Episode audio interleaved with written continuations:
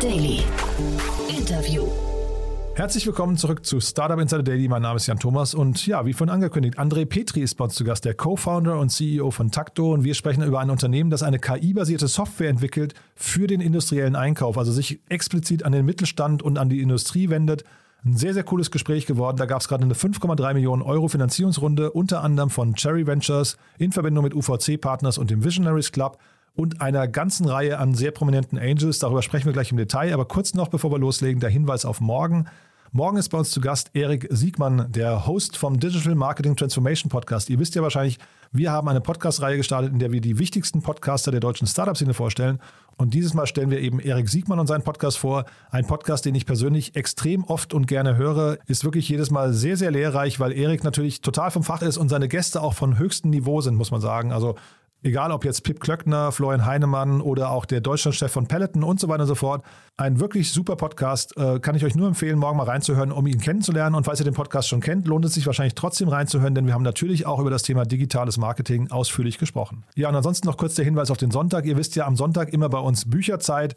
Unser Format Startup Insider Read Only mit meiner lieben Kollegin Annalena Kümpel, die dieses Mal Dr. Verena Lütsch zu Gast hat, Autorin des Buches Über Morgen, der Zukunftskompass, wie wollen wir in Zukunft leben, alle wichtigen neuen Technologien auf einen Blick. Auch das ein cooles Thema, ein cooles Gespräch. Das kommt, wie gesagt, am Sonntag. So, jetzt genug der Ankündigung. Jetzt kommen noch kurz die Verbraucherhinweise und dann, wie angekündigt, André Petri, der Co-Founder und CEO von Takto. Startup Insider Daily. Interview. Ja, wir gehen in schöne München. André Petri ist hier, der Co-Founder und CEO von Takto. Hallo André.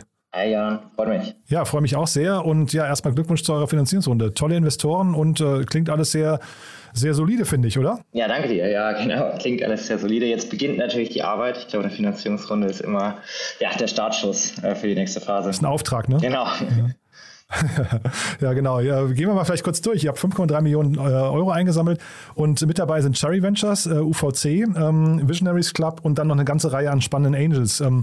Vielleicht, bevor wir einsteigen, mal kurz ein Abriss, was ihr macht. Äh, ich hatte hier schon mal ähm, SpareTech im Interview. Jetzt habe ich mich gefragt, ob ihr sowas ähnliches macht. Ähm, nee, oder ich kenne jetzt SpareTech nicht gut genug, ich will da jetzt auch nichts Falsches sagen.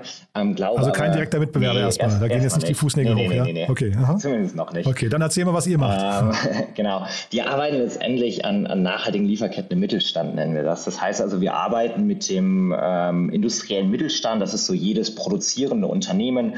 Ähm, das, was man klassisch so als die Hidden Champions, den Maschinenbau und so weiter in Deutschland kennt. Mit denen arbeiten wir zusammen und unterstützen sie äh, letztendlich in der Zusammenarbeit mit Lieferanten, also über die Unternehmensgrenzen hinweg. Warum? Wenn man sich jetzt vorstellt, so ein klassischer produzierender Mittelständler, ähm, ich nehme mal ein Beispiel, das jeder kennt. Einer unserer Kunden stellt zum Beispiel Brotschneidemaschinen her. Das heißt also, da sind tausende Teile in dieser Brotschneidemaschine, davon kommen 50 Prozent von Lieferanten, heißt, da hängen eine Menge Kosten und Emissionen dran. Ähm, und diese ganzen Teile kommen überall von der Welt her. Ähm, und das ist natürlich sehr komplex zu verwalten, die ganzen Lieferanten, Artikel, dass alles pünktlich da ist, effizient ist, nachhaltig und so weiter. Und da setzen wir an ähm, und helfen den Unternehmen, weil momentan alles in Excel und Mail passiert und bieten da letztendlich eine Software, um einmal datenbasiert Transparenz zu schaffen, aber dann auch die Prozesse zu automatisieren. Und damit helfen wir den Unternehmen eben diese 50 Prozent der Kosten, aber auch Emissionen ähm, in der Lieferkette zu optimieren. Und daran arbeiten wir. Und ist das tatsächlich so? Also man kann sich das ja irgendwie heutzutage gar nicht mehr vorstellen. Viele äh, Gäste hier im Podcast sagen immer, dann äh, gibt es da Faxgeräte und ja. Excel und zum Teil noch Papier und sowas. Kann man sich irgendwie nicht vorstellen als digitales Startup. Aber ist das wirklich so, ja? Ja, ich glaube, Faxgeräte habe ich persönlich noch nicht gesehen, aber vielleicht senden okay. sie uns auch einmal kein Fax. Ähm, aber natürlich, ich glaube, die Unternehmen muss man jetzt verstehen, wo die herkommen. Die meisten Unternehmen, mit denen wir zusammenarbeiten, sind Familienunternehmen oder Inhaber geführt, ähm, haben eine längere Tradition, oft in der ja, zweiten, dritten, vierten vierten Generation und sind natürlich historisch gewachsen, sind super gut in dem, was sie machen, heißt Maschinen oder Anlagen oder irgendwelche Produkte, Verpackungen und so weiter produzieren, aber sind, haben die Kernkompetenz, sage ich mal, jetzt nicht unbedingt in der Digitalisierung. Und daher ähm, sind sie jetzt so weit, dass sie sagen, wir müssen da aber natürlich was tun, um auch die nächste Wachstumsstufe mitzunehmen. Und deshalb ist die Realität in den meisten Unternehmen definitiv noch analog, analoge Prozesse bzw. Excel-Mail, aber das ändert mhm. sich gerade. Ich finde, du bist da jetzt sehr milde, muss ich ganz ehrlich sagen. Also hast sehr viel Verständnis mit. Ja. Ich, ich, will ja nicht, ich will ja nicht ähm, unsere Kunden da bloßstellen, weil ich glaube ähm, tatsächlich, ich habe da einen großen Respekt davor, ähm, mhm. wie sie arbeiten. Und wenn ich, ich, wir waren letztes Mal in der Fertigung bei einem unserer ähm, Mittelständler, die meisten sitzen auf der Schwäbischen Alb zu Besuch. Äh, Schwäbische Werkzeugmaschinen, auch ein klassischer Name für ein deutsches Unternehmen. Ähm, und da geht man durch und dann sieht man mal, äh, was diese Unternehmen leisten. Heißt jetzt da produzieren Stahlbalken, die tonnenschwer sind, mit einer Toleranz von unter einem oder einem Mikromillimeter.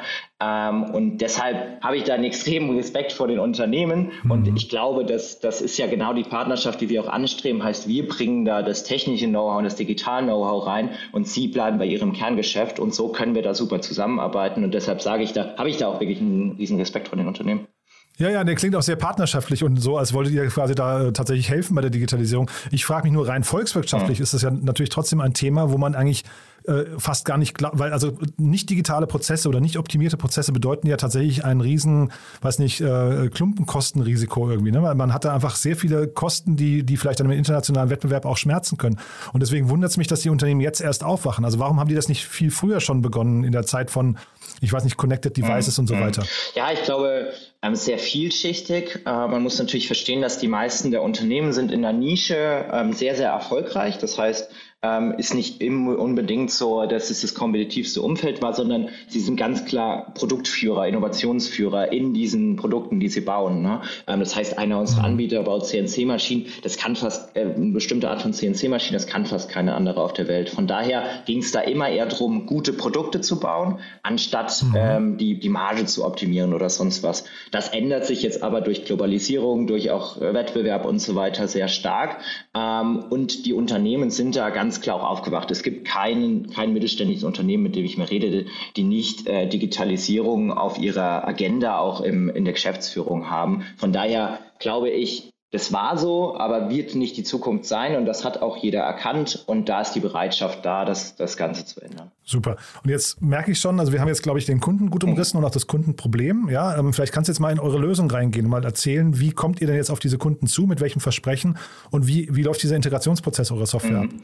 Ähm, unser Versprechen ist letztendlich, dass wir ähm, ja, so schnell wie möglich einsatzbar sind. Und ich glaube, da unterscheiden wir uns auch zu unseren, ich sag mal, Oldschool-Wettbewerbern, ähm, weil da eben immer lange Integrationsprojekte, dann ist alles sehr veraltet in der Nutzerführung, es wird am Ende mehr verkauft, als tatsächlich funktioniert. Und wir kommen rein und sagen den Unternehmen, hey, ab dem ersten Tag habt ihr Datentransparenz, ihr seht genau, was los ist bei euch im, im Einkauf. Das heißt, muss jetzt vorstellen, da sind bei uns im klassischen Kunden 50 Millionen Euro Einkaufsvolumen und da gibt es dann eine Excel-Tabelle, wo die größten Lieferanten aufgeführt sind, die größten 100 und damit, damit arbeite ich. Ne? Das sind mhm. riesige Summen ja. ähm, und wir versprechen, in ab Tag 1 habt ihr hier Transparenz, heißt jetzt Analytik, heißt ähm, ihr bekommt auch nicht nur, könnt selbst nachschauen, was los ist, sondern wir bieten auch noch algorithmisch Hinweise an, wo ich denn Verbesserungen vornehmen kann, wo ich vielleicht einen Lieferanten wechseln kann, nachverhandeln kann und so weiter und dann aber auch sehr schnell die Prozesse, die Kernprozesse im Einkauf, das ist Lieferantenverwaltung, heißt jetzt dann Neulieferanten hinzufügen beziehungsweise Bestandslieferanten verwalten und dann aber auch Anfragen an Lieferanten stellen. Heißt jetzt von einer Habt ihr eine bestimmte Zertifizierung in Sachen Nachhaltigkeit bis, ähm, äh, bis zu einer Preisanfrage? Könnt ihr was Bestimmtes produzieren und wie viel kostet das? Das kann man über unsere Software machen und das Versprechen ist da ganz klar, wir sind innerhalb von zwei Wochen einsatzbereit ähm, und schaffen direkten Mehrwert, weil das sind auch unsere Kunden. Ähm, die sind natürlich alle, wenn da noch ein Inhaber dahinter sitzt, ähm, da muss auch ein äh, schneller Return bei, bei Software da sein ähm, und das beherzigen mhm. wir da auch.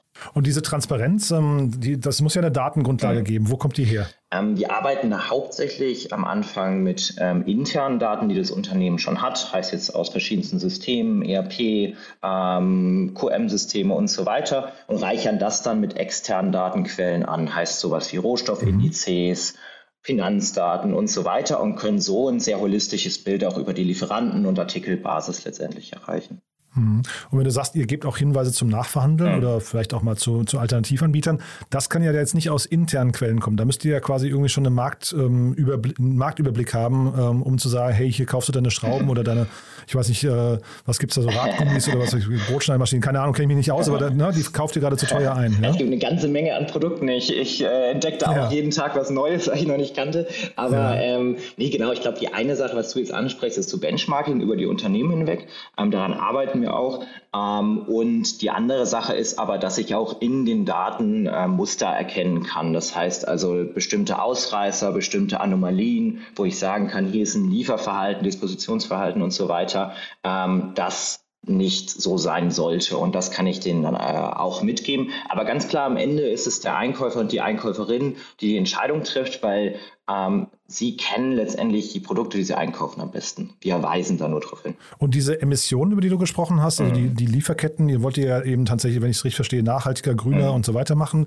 Woher kommen diese Daten? Genau. Ich glaube, nachhaltig heißt für uns zwei Sachen. Das ist einmal ganz klar auf, ich sag mal, grüne Emissionen, aber auch bei uns nachhaltig im Sinne von bei uns ist es immer generationenübergreifend, das heißt beständig. Ich will Lieferketten resilient machen im Sinne von ähm, robust. robust. Ne? Ja. Genau, ich glaube, es ist eine ja. schöne Doppeldeutung auch für uns.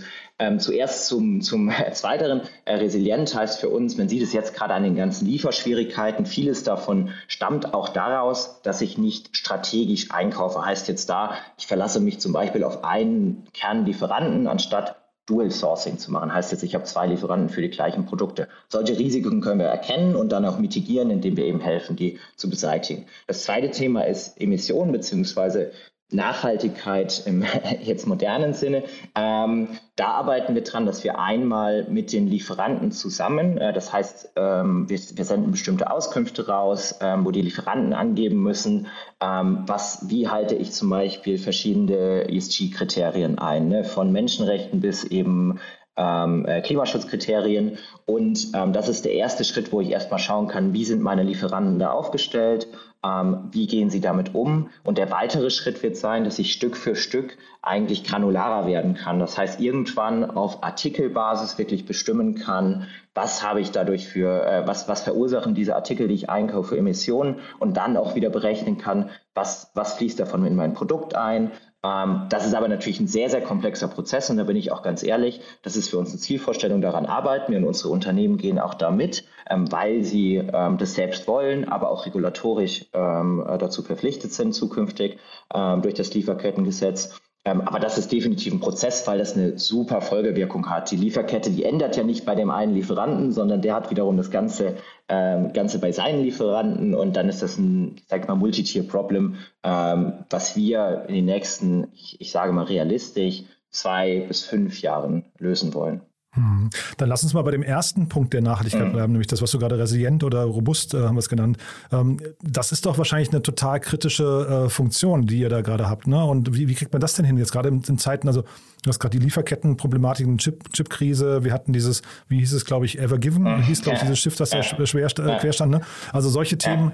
Äh, wie kriegt ihr denn da eure Lieferkettenberechnungen überhaupt hin, verlässlich? Ja, ja ist ein sehr gutes Thema ähm, und, und wahrscheinlich das brennendste gerade bei unseren Unternehmen, weil man muss jetzt vorstellen, wenn man nicht aus diesem Einkaufssegment kommt, wie auch ich ursprünglich, ist es sehr schwer vorstellbar, was es ausmacht, wenn 50 Prozent der kompletten Produktion quasi am Einkauf hängen und wie instabil das Ganze auch ist, wenn jetzt wie du schon gesagt hast, ein Schiff mal äh, quer liegt oder ähm, jetzt gerade natürlich mit dem ähm, russischen Angriffskrieg und so weiter, ähm, habe ich sehr, sehr viele Probleme global, die die Lieferketten gefährden.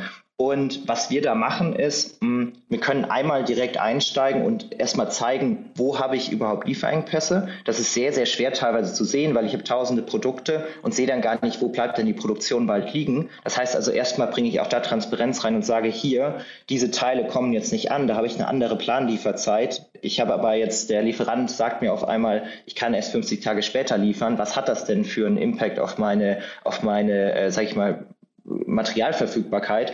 Und ähm, da können wir ansetzen, auch da wieder mit Datentransparenz und dann aber auch bei der Mitigierung helfen. Heißt jetzt, ähm, dann super schnell über unsere Tool mal bei einem Alternativlieferanten anfragen, kannst du mir das auch liefern, äh, zu welchen Konditionen und so weiter. Und also sowohl diese Identifikation von äh, Lieferengpässen als auch die Mitigierung letztendlich ähm, übernehmen. Aber ganz klar, das ist eine globale Krise, das ist jetzt nicht äh, unser Tool auf einmal ist alles weg, ähm, sondern mhm. die, die Lösung dafür liegt eher in der Vorarbeit, dass ich wirklich gut das heißt strategischer Einkauf, dass ich wirklich gut Risikominimierung ähm, äh, betreibe, heißt von Anfang an eigentlich so plane, dass ich nicht alles nur in, in Asien produzieren lasse, sondern auch im, im Umfeld zum Beispiel Richtung Deglobalisierung in Lieferanten habe, auf den ich zurückgreifen kann, dass ich ähm, Dual Source, also mehrere Lieferanten für die gleichen Produkte habe, langfristige Partnerschaften habe ähm, und nicht nur immer den billigsten raussuche und so weiter. Das heißt also, das ist ein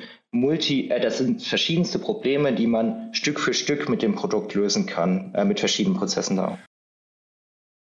Jetzt hast du gerade was Spannendes gesagt, nämlich dass dem Einkauf ja eine sehr, sehr wichtige Rolle natürlich in den Produktionserfolg eines Unternehmens ähm, äh, zukommt. Ne? Das ist ja auch ganz klar, wenn der Einkauf nicht funktioniert, kann hinten raus auch irgendwie kein äh, rechtzeitig gefertigtes Produkt äh, verkaufsfertig rauskommen. Äh, zeitgleich hast du aber auch gesagt, du kommst selbst nicht aus der Branche mhm. und ähm, jetzt seid ihr ja auch noch ein Startup, ihr seid noch relativ jung. Wenn man jetzt mal, vielleicht kannst du uns mal so teilhaben lassen, jetzt geht ihr zu irgendwie so einem Mittelständler mit ein paar hundert Millionen Euro Umsatz, ähm, vierte Generation kommt da an und sagt, wir haben keine Ahnung von dem Markt ursprünglich, äh, sind ein junges Unternehmen, aber wir möchten hier die große Verantwortung übernehmen. Wie läuft so ein Pitch ab? Wie gucken die euch an? Ja, ich würde sagen, mittlerweile ist das Ganze ein bisschen, ein bisschen einfacher. Da hat man natürlich Referenzkunden und kann jetzt auch valide sagen, ich kenne mich ganz gut da aus. Aber am Anfang definitiv. Ich habe da sogar immer ganz offen gesagt, ich bringe da die Kuh aufs Eis und sage, hey, äh, schaut mich an. Ähm, ich habe noch keine 40 Jahre Einkaufserfahrung, das sieht man unschwer. Aber wir kennen uns definitiv in technischen Themen auf und haben deshalb auch den Weg gewählt, ähm, von Anfang an mit sogenannten Co-Innovationspartnern zusammenzuarbeiten. Das heißt, wir haben aktiv gesagt, ähm, aktiv verschiedene Einkaufsleiter angesprochen aus unserer Zielgruppe und haben gesagt, lasst uns zusammenarbeiten, ihr gebt uns Feedback. Ähm, ihr kennt eure Domäne am besten, wir kennen uns sehr gut in Software und Datenverarbeitung aus. Und so bauen wir Stück für Stück, wir bauen mehr Wissen im Einkauf auf, ihr bekommt am Ende ein gutes Produkt. Und das war, wie wir uns auch das Wissen angeeignet haben ähm, und Stück für Stück dazugelernt haben, ohne diese 20 Jahre Industrieerfahrung, weil ich glaube, das ist so für uns als First-Time-Founder, als Junggründer sehr entscheidend. Man hat ohne diese, diese, diese lange Domänenerfahrung tut man sich sehr schwer, richtige Produktentscheidungen zu treffen, weil man eben nicht die Intuition hat, zu sagen, das ist jetzt gut, das äh, ist wirklich nötig und so weiter. Und deshalb haben wir das quasi über unsere Co-Innovationspartner, diese Domain, das Domänenwissen eingeholt. Mhm. Und ähm, jetzt sieht man ja immer wieder in der, in der Automobilbranche, so stehen da mal die Bänder für ein paar Tage oder vielleicht sogar zum Teil für, für mehrere Wochen. Äh, das sind ja enorme Kosten, die dann eben durch ja möglicherweise Lieferkettenprobleme entstehen.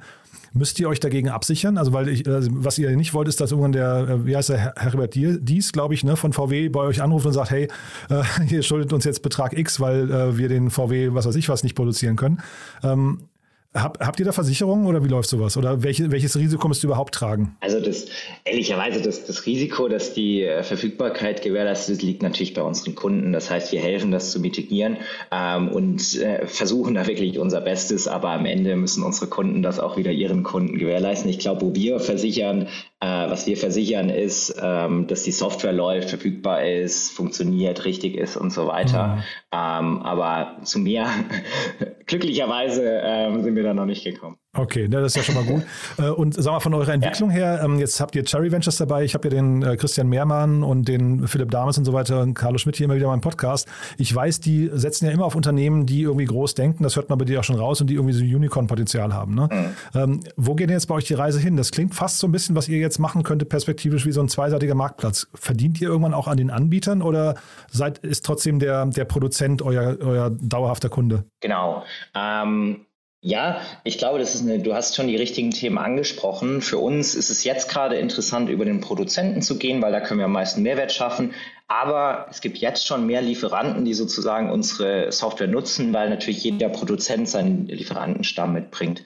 Ähm, von daher ist es für uns definitiv interessant, langfristig in Sachen Marktplatz zu gehen. Ähm, das ist eine der großen Wachstumsmöglichkeiten. Die anderen sind ähm, mehr noch in Sachen Emissionen ähm, und Nachhaltigkeit und dann natürlich Stück für Stück weiter Intelligenz ins Produkt bringen, heißt jetzt datengetriebener Mehrwert schaffen. Weil wenn du dir jetzt vorstellst, wenn ich da jetzt jetzt mal rein an der Kostenbasis, wenn ich jetzt bei einem Unternehmen ähm, wirklich ein kleinerer Mittelständler, 100 ähm, Millionen Euro Einkaufsvolumen heißt 200 Millionen Euro Umsatz. Ich war da ein Prozent im Einkauf, dann habe ich eine Million Euro Reingewinn. Das ist natürlich ein riesen Business Case für die. Das heißt also, das ist super interessant.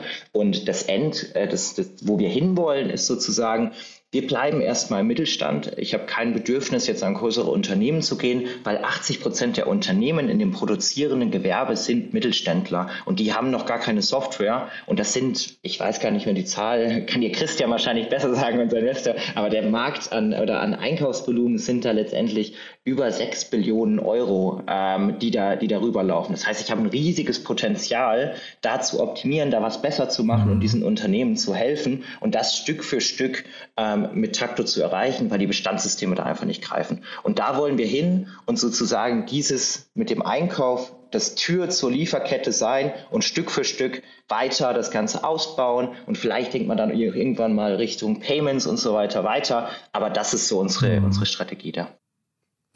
Und wie leicht ist das internationalisierbar? Mhm. Gute Frage. Wir haben jetzt schon auch Tochtergesellschaften, Tochterunternehmen und so weiter, die ähm, in verschiedensten Ländern sitzen, zum Beispiel bei einem oder bei mehreren unserer Unternehmen auch in, in China. Ähm, aber natürlich hast du überall andere Anforderungen. Unsere, unsere nahe Zukunft wird in äh, Europa liegen, in Nachbarländern, Italien arbeiten wir zum Beispiel mit zusammen, ähm, Schweiz haben wir schon einen Kunden. Ähm, das heißt also, Internationalisierung für uns ist erstmal kein Problem, aber wir werden im produzierenden Sektor bleiben. Ähm, und das ist, das ist sehr mhm. wichtig. Und da ticken die, ähm, ticken die Länder natürlich ähnlich. Aber ich würde schon sagen, dass Deutschland da noch äh, die Speerspitze ist in, in den, im produzierenden mhm. Gewerbe. Aber ich habe auch in anderen Ländern sehr, sehr gute Unternehmen, mit denen wir zusammenarbeiten können. Ihr habt ja wahrscheinlich irgendwann sogar mal ganz spannende Frühindikatoren für die, äh, weiß nicht, Berechnung der, weiß nicht, Inflation und, und äh, keine Ahnung, Wirtschaftsentwicklung ne? von, von Ländern sogar. Mhm. Ja, tatsächlich, wo du es sagst, ähm, das, das haben wir tatsächlich sogar, könnten wir echt mal auswerten, bis wir mit unseren Kunden sprechen. Jetzt gerade sehe ich zum Beispiel, wenn man jetzt gerade mit den Kunden spricht, ähm, die erzählen mir teilweise, dass Rohstoffe äh, 100, 150 Prozent gerade steigen von genau, heute auf morgen.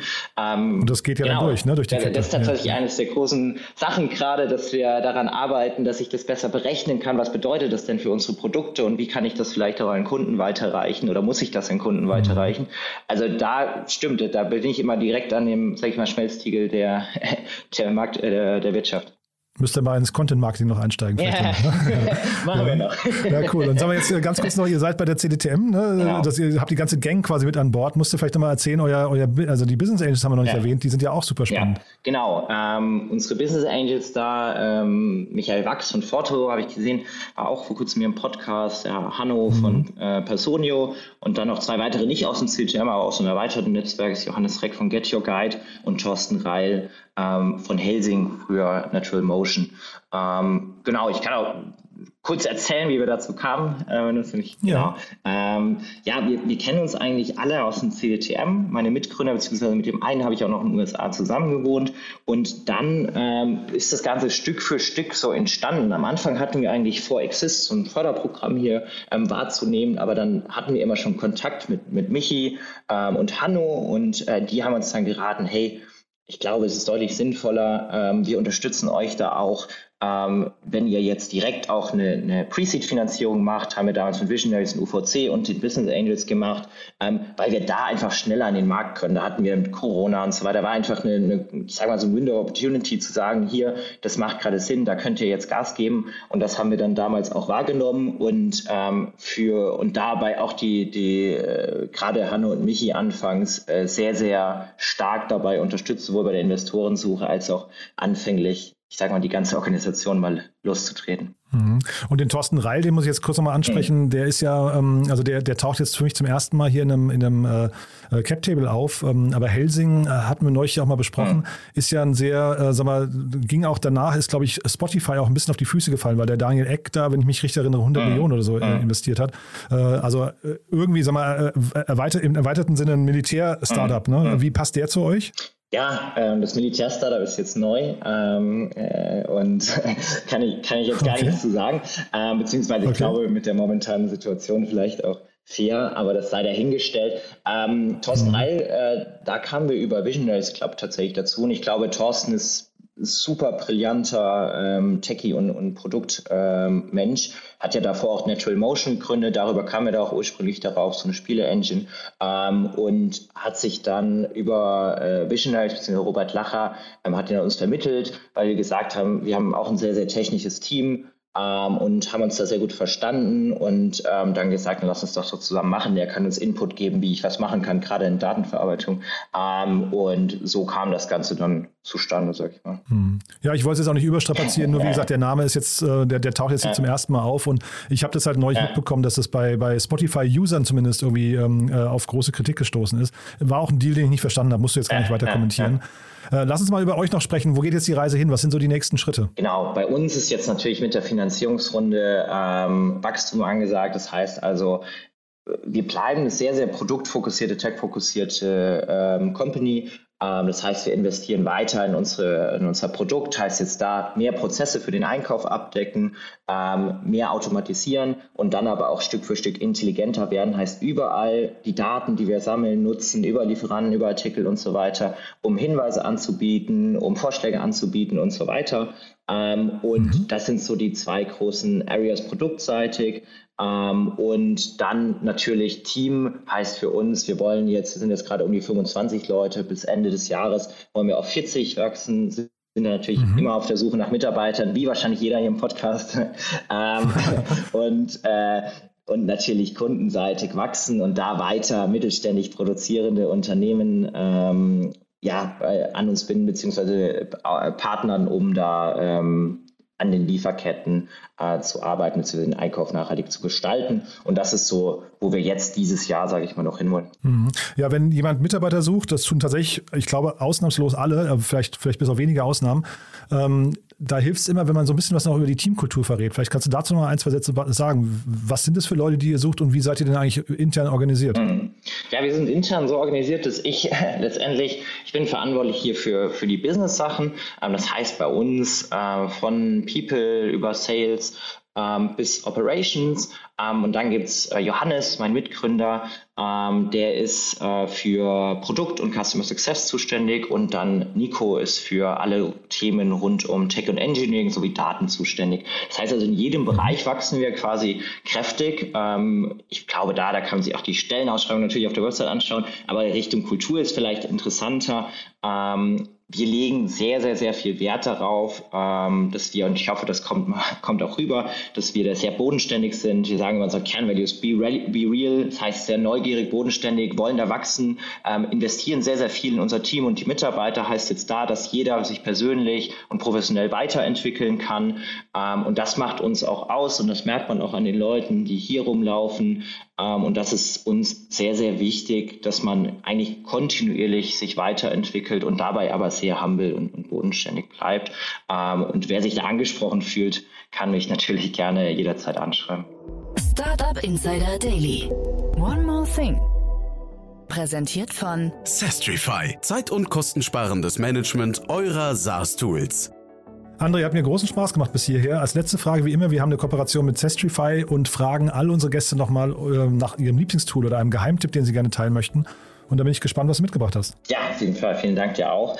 Ähm, ich habe Figma mitgebracht. Ich habe mich ganz gewundert, dass es noch nicht auf der Liste stand, sonst, sonst hätte ich Notion wahrscheinlich gesagt. Aber ähm, Figma ist für uns äh, letztendlich das Tool, das uns auch die ganze Story erst ermöglicht hat, weil wir ganz am Anfang haben wir alles in Figma gemacht, unser Produkt dort quasi gebaut, iteriert mit Kunden, geprototyped und so weiter. Und selbst jetzt ist es noch das Tool, das wir nutzen, um jegliche Produktarbeit quasi im Prototyping-Bereich umzusetzen. Ich weiß nicht, für die Leute, die es nicht kennen, letztendlich kann ich damit visuell sehr einfach ja, ich sag mal, User Interface oder ganze Produkte auch aufbauen, von einem, von einem einfachen Interface bis zum kompletten Click-Dummy. Ähm, und wir nutzen das Ganze in der Kundenarbeit komplett, um quasi unsere ja, zukünftige Entwicklungen vorzuplanen oder auch einfach mal Sachen im, im Vertrieb auszutesten. Und äh, ich glaube, ohne das Tool wäre es für uns sehr, sehr, sehr schwierig geworden. Von daher kann ich das jedem äh, ans Herzen legen. Ja, es wurde tatsächlich schon mal genannt. Ich bin jetzt nicht ganz sicher, ich glaube, es war der Ante Spittler äh, von, von Moss und der hat sogar erzählt, der hat sogar erzählt, dass sie ihre, ähm, ihre ganzen Pitch-Decks damit gebaut haben. Ja. Ja, du, wir machen da wirklich, wir machen da auch alles mit. Ich bin super, super Ach, überzeugt ja. von dem Tool. Ähm, ich glaube auch ehrlicherweise, wenn wir dann was prototypen bei den Nutzern oder Kunden, die wissen das auch teilweise gar nicht, dass das jetzt, äh, sage ich mal, ein Mockup in Figma ist, ähm, äh, hilft dann noch mehr oder ich glaube, das beste Lob, das man für so ein Prototyping-Tool bekommen kann. Und äh, ich kann es nur jedem, äh, sage ich mal, der im Softwarebereich oder die im Softwarebereich was machen will, ans Herzen legen, damit zu arbeiten und damit zu starten und einfach mal zu testen, ob das Produkt ankommt, das ich da eigentlich bauen will bevor ich es dann in die Entwicklung gebe. Ist auch sehr günstig, ne, glaube ich. Ja, auf jeden Fall. Das Segment One More Thing wurde präsentiert von Sastrify, der smarten Lösung für die Verwaltung und den Einkauf eurer Softwareverträge. Erhaltet jetzt eine kostenlose Analyse eurer SaaS-Tools und alle weiteren Informationen unter www.sastrify.com/insider. André, hat mir großen Spaß gemacht. Danke, dass du hier warst. Und dann würde ich sagen, wir bleiben in Kontakt. Wenn es bei euch große Neuigkeiten gibt, sag gerne Bescheid, ja? Ja, vielen, vielen Dank dir. Und äh, genau, sage ich Bescheid und dir einen schönen Tag noch. Startup Insider Daily, der tägliche Nachrichtenpodcast der deutschen Startup-Szene. Das war André Petri, Co-Founder und CEO von Takto. Damit sind wir durch für heute. Ich sage erstmal euch ein schönes Wochenende.